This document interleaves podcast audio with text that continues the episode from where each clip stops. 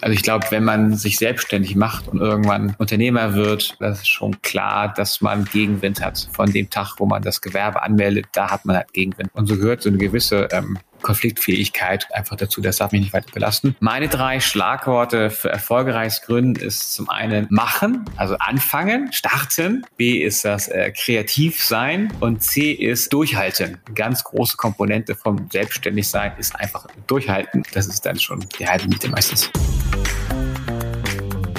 Ungeschönt. Der Gründungspodcast der KfW Bankengruppe.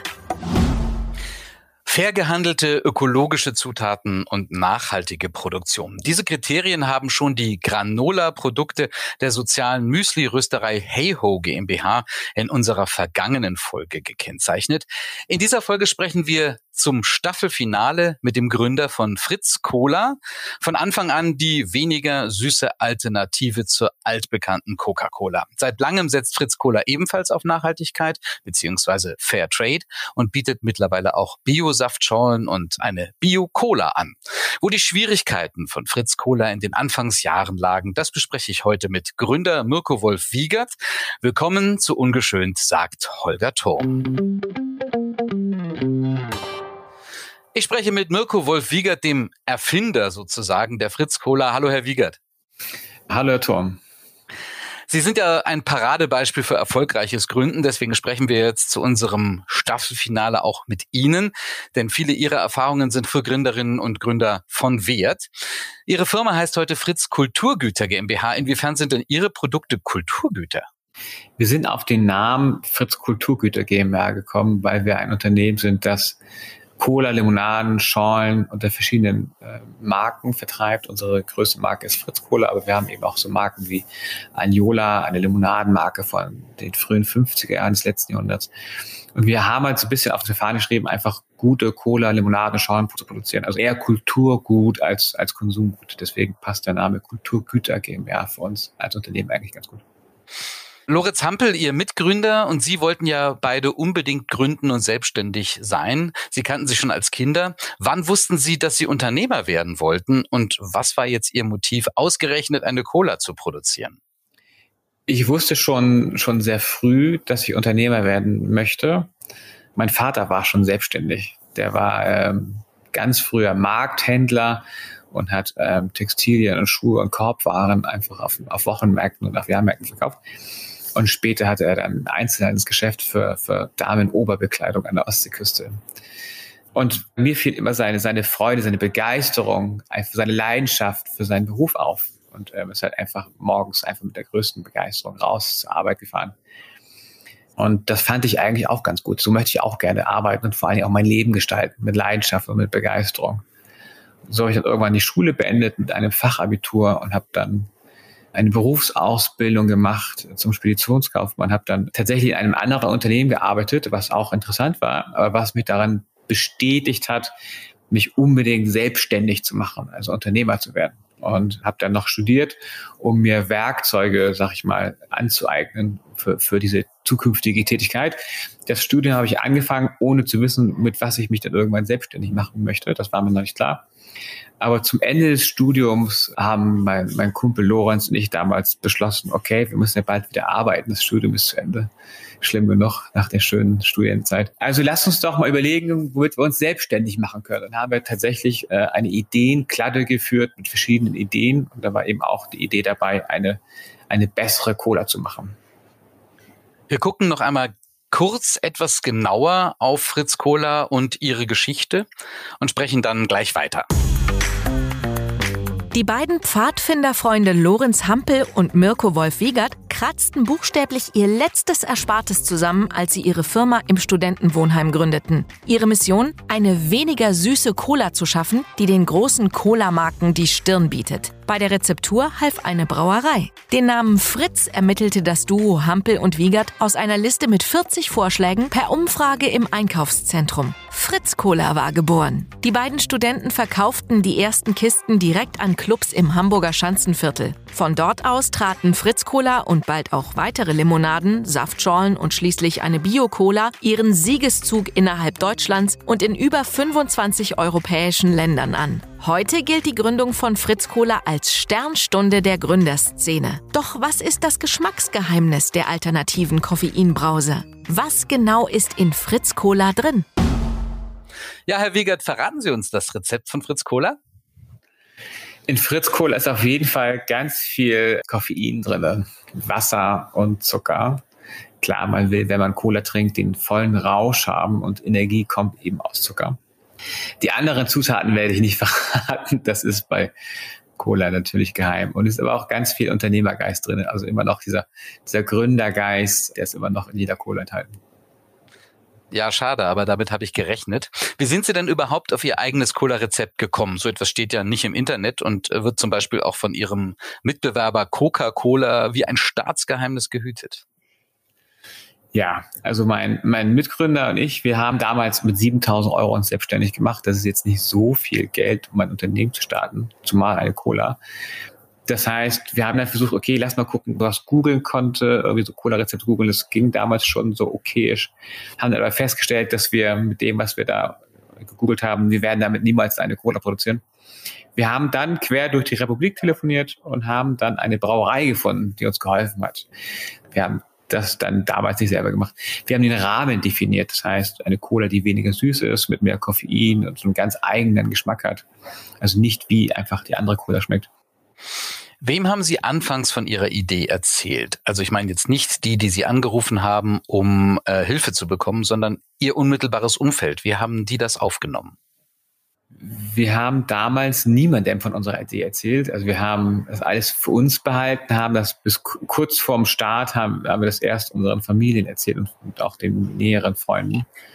Da war aber schon quasi Produktion, die Erstproduktion, Testproduktion war geplant und dann, ähm, dann haben wir, sind wir erst damit rausgekommen und haben anderen davon erzählt. Wir wollten nicht, dass andere uns die Idee zerreden. Also heute ist, sag ich mal, das Gründen von Unternehmen eher schon sexy und so ein bisschen, ah, ich werde jetzt auch Gründer und mache irgendwas Tolles und so weiter. Das war damals auch nicht so populär. Wir hatten in Deutschland die große Arbeitslosigkeit und Gründen hatte eher so was Negatives, so aus der Not heraus. Und wir haben aber nicht aus der Not raus gegründet, sondern wir haben gegründet, weil wir Bock drauf hatten. Das war so ein bisschen anderes. Und deswegen haben wir es gar kein Ziel. Und hat Ihre Familie dann die Hände über dem Kopf zusammengeschlagen oder ging es? Nee, nee, die haben alle schon erwartungsgemäß die Hände über den Kopf zusammengeschlagen. Junge, was machst du da? Du machst dich unglücklich. Was? Ach, ja, gibt's doch diese große Cola. Du mit deiner, mit deinen paar Kröten, jetzt macht ja auch eine Cola. Ach, das, das ah, wird ja schwierig. Hm. Aber na gut, wir wollen dich trotzdem unterstützen. Also unterstützen wollten sie uns ja trotzdem, haben uns dann ähm, später äh, einfach ihre Keller und Lagerräume und Garagen zur Verfügung gestellt, dass wir dann am Anfang lagern konnten. Und meine Oma hat mir damals auch noch ganz süß so einen Hubwagen gekauft, so einen ganz einfachen und eine Sackkarre, weil sie nicht mit anschauen konnte, wie da ihr, ihr Enkel und der Kumpel da, wie sie da diese Kisten schleppen. da haben sie noch ein paar Euro locker gemacht für so Hilfsmittel. Gut, die Familie ist das eine, aber wie reagiert denn der Markt oder die Abnehmer, die Gastronomie, der Getränkehandel, wenn zwei junge Studenten beschließen, jetzt den weltgrößten Getränkefirmen mit einer eigenen Cola Konkurrenz zu machen? Unsere möglichen Wiederverkäufer, also wir haben ja damals gesprochen mit, äh, mit Gastronomen, mit Kaffeebetreibern, Barbetreibern, Clubbesitzern, die haben unterschiedlich reagiert. Einige waren begeistert, endlich haben wir eine Auswahl. Wir können eine andere Kohle anbieten und eine Kohle, die sonst noch keine hat. Klasse, die nehmen wir auf jeden Fall. Einige haben reagiert mit, naja, das sind zwei Studenten, hoffnungsloser Fall, die wollen uns eine Kohle machen. Egal, der Cola, der Kasten kostet Euro. Lass uns den, den, den Kasten mal kaufen und dann probieren wir es mal aus. Waren dann überrascht, dass aber, dass es funktioniert hat. Und in der Anfangszeit haben die meisten dachten, ah, das wird nichts. Wie kann das denn sein, dass zwei Studenten da ein Getränk machen? Das ist doch bestimmt nicht seriös, das ist doch irgendwie gepanscht oder in der Badewanne also gemacht. Mm.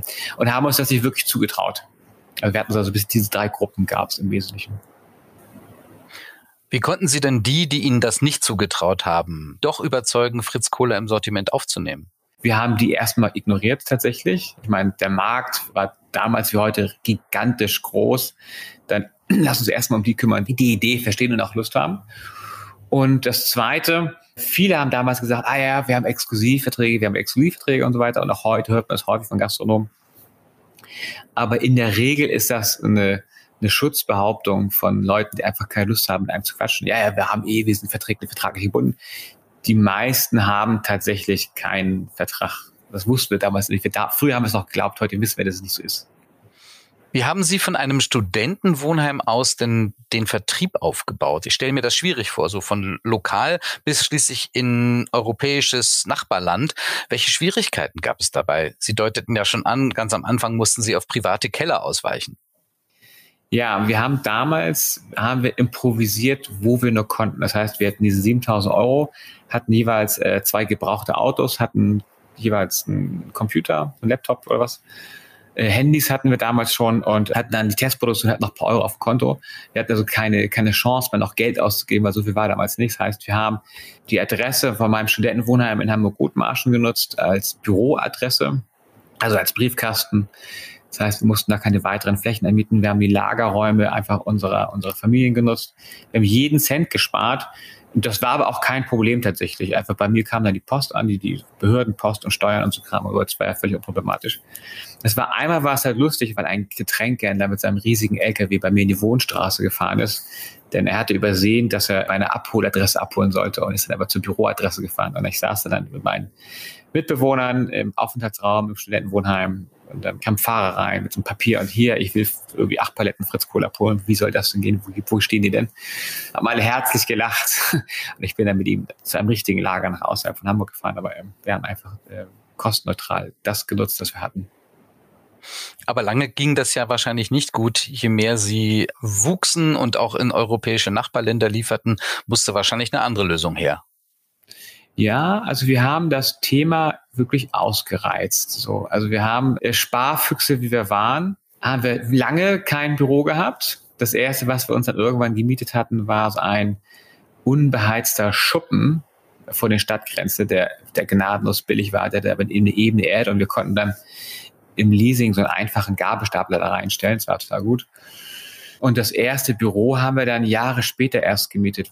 In der Zwischenlösung haben wir dann illegalerweise ist dann mein Kumpel umgezogen in eine andere Wohnung und haben dann seine alte Wohnung heimlich noch als Büro weiter genutzt und haben dann einfach Schreibtische reingestellt. Das war so ein bisschen skurril für so die ersten ein, zwei Leute, die wir da angestellt hatten, weil die halt in so einer klassischen Wohnung gearbeitet haben. Wir haben dann gesagt, okay, wenn euch jemand fragt, ihr seid irgendwie Verwandte von Lorenz, die da jetzt auch irgendwie mal zu Gast sind und so.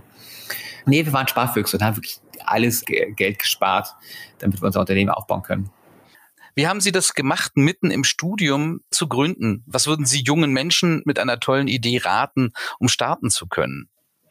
Ich weiß nicht, ob man das auch genauso machen muss wie jetzt wir, aber wir waren einfach zu der Zeit noch äh, Studenten. Ich habe 140 Euro ausgegeben für meinen Studentenwohnheim, 80 Euro für die Krankenkasse.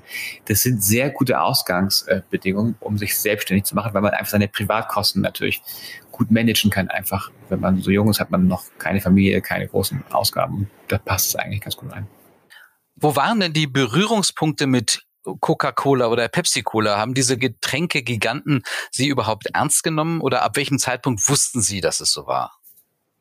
Ja, also wir haben in der, in der Anfangszeit haben wir ähm, so ein so ein Motiv dann auch gestalten lassen, so ein ganz einfaches Werbemotiv. Das war dann so ein Kussmund, der eine, der mit so, einem, mit so, einer, mit so einem gelben Strohhalm aus einer schwarzen Fritz-Cola die Cola rausgesogen hat. Darüber stand dann Trink lieber Fritz. Eine andere Hand hat dann so eine rot-weiße Fritz-Cola-Flasche ausgegossen. Das war eine Fritz-Cola-Flasche, aber war natürlich so ein rot-weiß eingefärbt. Und es waren also ganz einfache Poster, die haben wir dann in, in den Bars, Cafés aufgehangen, um eben die Leute zu animieren, unser Produkt zu kaufen. Und da hat dann relativ schnell ähm, die Rechtsabteilung einer anderen Kohle sich bei uns gemeldet und meint, ja, Jungs, herzlich willkommen im Markt, lustige Idee mit dem Poster. Aber das geht natürlich nicht und ihr müsst schon sagen, dass ihr das nicht mehr macht. Also das müsst ihr jetzt aufhören. Und haben auch gemacht, ja, sorry, tut uns leid, haben wir dann auch nicht mehr gemacht, haben wirklich nicht mehr gemacht. Und da waren wir dann auf dem Schirm, aber ich glaube nicht, dass man uns da wirklich ernst genommen hat, wenn da zwei, zwei Jungs einfach ein paar Kisten Cola verkaufen. Und hat sich das später irgendwann mal geändert? Haben Sie mal wieder von den Rechtsabteilungen von Pepsi oder Coca-Cola gehört? Nee, von den Rechtsabteilungen nicht, weil wir auch selbst zwar keine Rechtsabteilung haben, aber natürlich einfach uns schlau machen, was wir dürfen, was wir nicht dürfen, was wir auch machen, nicht machen sollten im Idealfall. Aber wir haben natürlich schon ein Thema, dass wir im, gerade auch im Cola-Markt, das ist ein sehr umkämpfter Markt ist tatsächlich, und das ist nicht so leicht, nicht so einfach, dass man natürlich auch im Markt schon mal härter angegangen wird, wenn man erfolgreich ist. Hat Sie das irgendwie belastet, Konflikte mit Mitbewerbern, oder hat das Ihre unternehmerischen Entscheidungen beeinflusst? Nein, mich belastet es nicht. Also ich glaube, wenn man sich selbstständig macht und irgendwann Unternehmer wird, egal ob jetzt Mann oder Frau, aber das ist schon klar, dass man Gegenwind hat. Von dem Tag, wo man das Gewerbe anmeldet, da hat man halt Gegenwind, weil man einfach sich irgendwo auch ein Stückchen weit behaupten möchte und auch muss im Markt und gibt eben auch andere, die möchten auch da gerne mitspielen und das geht häufig einträchtig und auch total kollegial, aber eben nicht immer. Und so gehört so eine gewisse ähm, Konfliktfähigkeit gehört einfach dazu. Das darf mich nicht weiter belasten. Aber ähm, wir berücksichtigen natürlich in unseren Handlungen, dass wir damit umgehen müssen, klar. Stichwort Finanzierung. Sie haben ja zu zweit, also Lorenz Hampel und Sie, in besagtem Studentenwohnheim in Hamburg-Othmarschen gegründet. Dafür haben Sie offenbar auch Ihre Bausparverträge aufgelöst. Jedenfalls liest man das immer. Stimmt die Summe mit den 7000 Euro als Startkapital? Wir hatten noch aus unserer Auszubildendenzeit, hatten wir noch äh, diese Verbürgungsleistung, Bausparverträge gedöns. Haben wir jetzt aufgelöst und haben noch, noch jetzt auch noch ein paar Euro gehabt, bisschen Ersparnis, haben wir eben zusammengeschmissen und das waren dann eben diese 7000 Euro. Warum sind Sie nicht zu einer Bank gegangen oder haben sich einen Investor gesucht, statt den letzten privaten Spargroschen zu opfern? Wir sind nicht zu Investoren gegangen und auch nicht zu Banken gegangen am Anfang, weil wir erstmal beweisen wollten, a, dass wir das können B, dass diese Idee überhaupt funktioniert, was wir uns überlegt haben. Wir haben an die Idee geglaubt, aber wir wussten es eben auch nicht. Und wenn wir aber es schaffen mit uns 7000 Euro, also wenn da irgendwie tragfähiges Geschäft draus wird, ist es zwar klein, aber man kann gegenüber anderen beweisen, dass es eben funktioniert und dass das irgendwie, dass die Zahlen auch stimmen. Das heißt, wir haben vom Tag eins an nicht eine einfache Überschussrechnung gemacht, sondern von Tag eins an schon bilanziert, was natürlich einfach lustige Zahlen sind, weil es waren natürlich alles kleine Zahlen, aber wir hatten dann schon so ganz kleine Bilanzen von Tag eins an. Und als wir dann Jahre später uns das erste Mal von einer Bank Geld geliehen haben, konnten wir aber schon so einen Track Record vorweisen. Und da haben uns dann äh, eine halbe Million Euro geliehen, tatsächlich. Da waren wir ganz begeistert, dass das funktionierte, aber das basierte eben darauf, dass wir am Anfang an erstmal sauber gearbeitet haben, so einen Track Record aufbauen und dann glaubt einem später auch jeder, was man da gute Geschäfte machen kann. Würden Sie die Finanzierung Ihrer Gründung heute anders gestalten als damals, wenn Sie noch einmal die Gelegenheit dazu hätten? Ich bin mir nicht sicher, ob ich die Finanzierung anders gestalten würde. Denn dieses, dieses äh, mit wenig Geld starten und auf jeden Cent achten müssen, es hilft bei der Fokussierung. Also ich sage mal, die größten Fehler haben wir bei Fritz Kohler gemacht, als wir viel Geld hatten. Da haben wir auch viel Geld zum Fenster rausgeworfen. Nee, ich glaube, dieses Starten mit wenig Geld und knappen Mitteln hilft beim Fokus zu halten. Und ähm, ich glaube, ich würde es wieder so machen. Sie filmierten lange als GBR. Erst Jahre später wurde eine GmbH daraus. Welche Gründe hatte das? Wir haben Fritz Kohle als äh, Hampel und Wiegert GBR gestartet.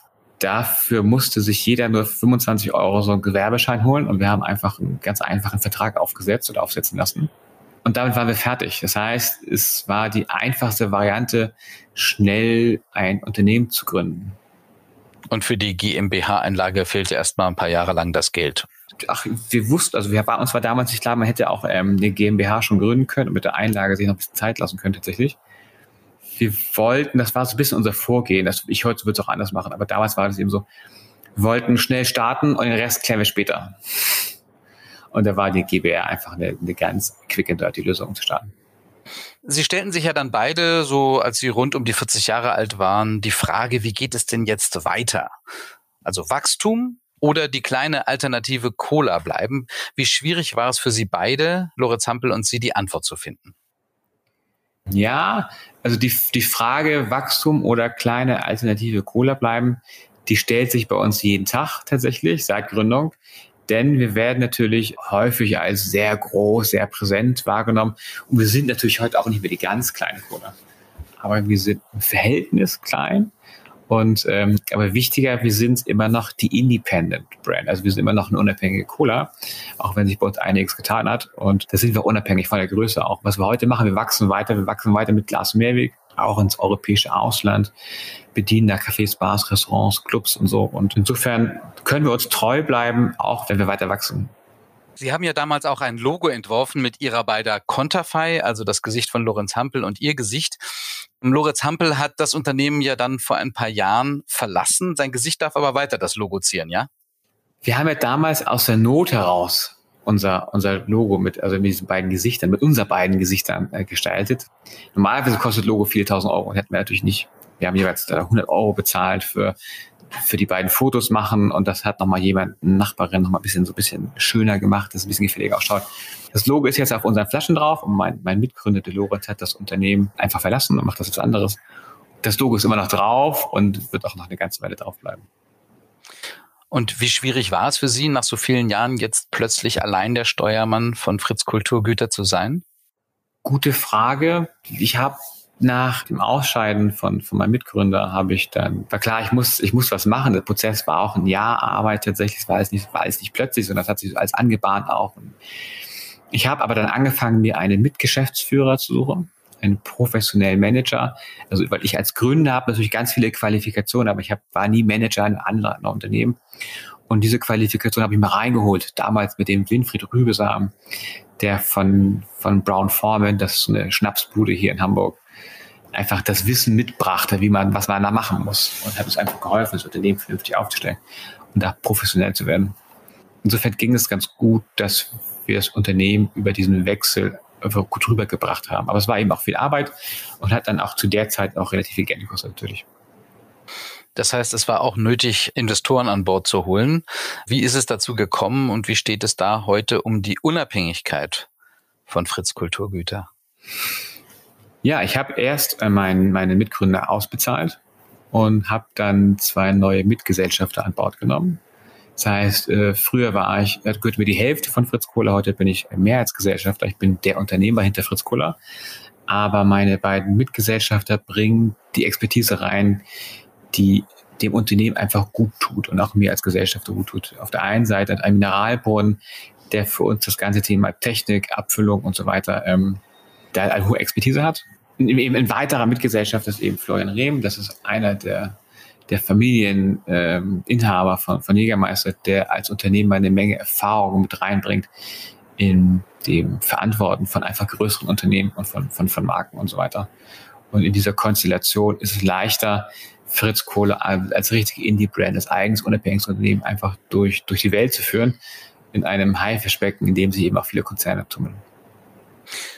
Sie haben seit einigen Jahren auch vermehrt auf Nachhaltigkeit bei Ihren Produkten und auch in der Produktion geachtet. Wie schwierig war es denn zum Beispiel auf künstliche Aromen zu verzichten, ökologische, fair gehandelte Zutaten zu erhalten und die Produktion auf nachhaltig umzustellen? Ja, für uns war Nachhaltigkeit bei der Gründung nicht bewusst im Fokus. Das hat sich über die, über die Jahre natürlich auch noch entwickelt bei uns. Aber unbewusst stand Nachhaltigkeit bei uns schon natürlich auch zur Gründung einfach. War wir mit am Tisch oder saß mit am Tisch. Denn Lorenz und ich kennen uns von den Pfadfindern. Und wer Pfadfinder so ein bisschen kennt, das diese äh, Mädels oder Jungs, die da durch den Wald laufen, Lagerfeuer machen und einfach ähm, in der Natur leben und da einfach Abenteuer erleben in der Regel. Insofern wussten wir, dass wir die Umwelt nicht schädigen dürfen, weil wir einfach die Umwelt noch brauchen. Über die Jahre haben uns weiter auf Glas Mehrweg fokussiert, nie Plastikflaschen gehabt und sind in den Inhaltsstoffen von eher sehr pragmatischen Rezepten, wo man alles reinrühren darf, was irgendwie lecker schmeckt, hin zu Rezepten für Cola und Limonaden mit natürlichen oder auch biologischen Zutaten gegangen. Das ist kompliziert. Da ringen wir jeden Tag für weitere Verbesserungen. Auf der einen Seite quasi unsere Fans zu bedienen, die ja einfach unsere Produkte kennen und auch lieben und einfach auch gerne trinken. Und auf der anderen Seite unser Anspruch halt immer nachhaltiger zu werden und da auch bei den Rohstoffen halt nochmal die extra Meile zu gehen. Aber das ist schwierig, aber das ist eben unser Job. Bis hierhin vielen Dank, Herr Wiegert. In unserer Rubrik Mantra Mantra fragen wir Gründerinnen und Gründer immer noch gerne ab, welche Leitbilder, welche Leitsätze Sie in Ihrem unternehmerischen Handeln geprägt oder geleitet haben. Mantra Mantra. Welche Vorbilder haben Sie geprägt und wann haben Sie anders gehandelt, als man Ihnen geraten hat? Ja, ich habe zwei Vorbilder als, als Unternehmer. Auf der einen Seite äh, mein Vater, der natürlich auch irgendwie schon Unternehmer war und ist. Und auf der anderen Seite ein, ein Richard Branson, den kennt vielleicht den einen oder anderen noch, Gründer von Virgin, Virgin Records und anderen Virgin-Sachen und so weiter. Ganz verrückter Typ. Ich kenne ihn leider nicht persönlich, aber der hat mich immer sehr inspiriert. Wann habe ich anders gehandelt, als man mir geraten hat? Das passiert täglich. Sollten Gründerinnen und Gründer Ihrer Meinung nach besser alleine, zu zweit oder zu mehreren gründen? Meine Erfahrung war gut, dass wir es zu zweit gemacht haben. Allein hätte ich mir, glaube ich, eine Gründung nicht zugetraut. Was praktisch sein kann, ist, dass man sich schon bei Gründung über den möglichen Ausstieg Gedanken macht und das auch schon in einem Vertrag festhält. Denn wenn man irgendwann einfach, wenn sich die Wege trennen, was glaube ich auch normal und okay ist, dass man dann aber eine Möglichkeit hat, dies dann auch voll zu vollziehen ohne viel Reibung. Welche Finanzierungstipps geben Sie Gründerinnen und Gründern, die nicht aus Eigenmitteln schöpfen können?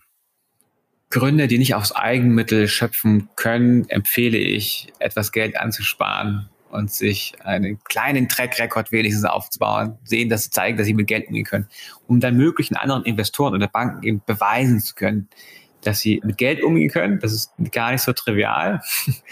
Und dass die Idee grundsätzlich trägt. Da wird es, glaube ich, auch bei den Gesprächen mit anderen Leuten über Geld auch entspannter. Und letztlich Ihre drei Schlagworte für erfolgreiches Gründen.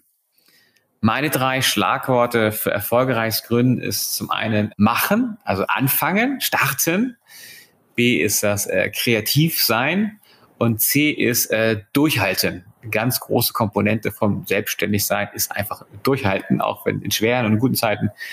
Das ist dann schon die halbe Miete meistens. Ganz herzlichen Dank, Herr Wiegert.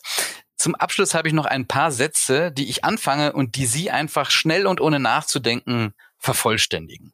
Geld und Unabhängigkeit bedeuten für mich, Geld bedingt Unabhängigkeit. Man braucht ein bisschen Geld, um einfach unabhängig zu sein.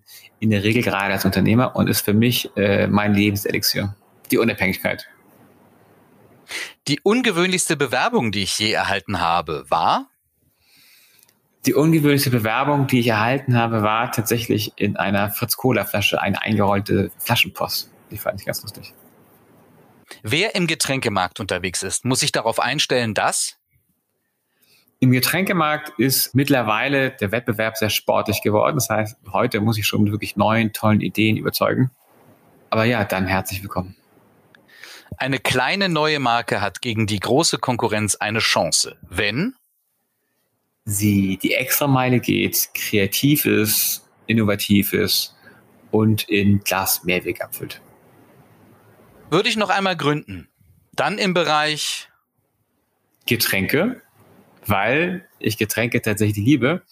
Und das war die Motivation, Fritz Cola zu gründen. Eine der Motivationen, Fritz Cola zu gründen, einfach, ich arbeite da, wo man sich gerne aufhält. Äh, in einer Strandbar, einem Café oder einem Club. Hat mir damals schon gefallen und ich würde es wieder so machen. Wie können junge Menschen schon als Schüler oder Schülerinnen für Gründung begeistert werden? schon junge Menschen können zur Selbstständigkeit begeistert werden, wenn man sie zur Selbstständigkeit erzieht, indem sie eigenständig Projekte machen, eigenständig Erfolge und, und, und Niederlage sich erarbeiten können. Ich glaube, das ist schon die halbe Miete und auch der eigenständige Umgang mit Geld ist ja gar nicht so selbstverständlich tatsächlich auch einfach früh lernen. Vielen Dank. Mirko Wolf-Wiegert, dass Sie nicht über die Erfolgsstory Fritz Kohler gesprochen haben, sondern über die Startschwierigkeiten, die durchaus enge finanzielle Lage der Anfangsjahre und über den doch auch erheblichen Gegenwind von großen Mitbewerbern und aus der Gastronomie. Ich würde sagen, damit machen Sie anderen Mut, dass sich der Weg lohnt. Ich wünsche Ihnen weiterhin viel Erfolg für Ihre Kulturgüter und herzliche Grüße nach Hamburg. Vielen Dank, Herr Turm, für Ihre Einladung. Das war ein würdiges Finale unserer ersten Staffel des Gründungspodcasts Ungeschönt der KfW Bankengruppe. Es wird eine Fortsetzung im neuen Jahr geben. Freuen Sie sich auf weitere spannende Gründungspersönlichkeiten und ungeschönte Fakten rund um Gründen und Nachfolge. Als Abonnenten von Ungeschönt erfahren Sie automatisch, wann eine neue Folge erscheint und vielleicht haben Sie in der Zwischenzeit ja selbst eine Idee für eine spannende Gründung. Bis bald und tschüss, sagt Holger Thurm. Ungeschönt. Der Gründungspodcast der KfW Bankengruppe. Jetzt abonnieren. Mehr Infos zu Fördermöglichkeiten auf kfw.de/gründen oder kfw.de/nachfolge.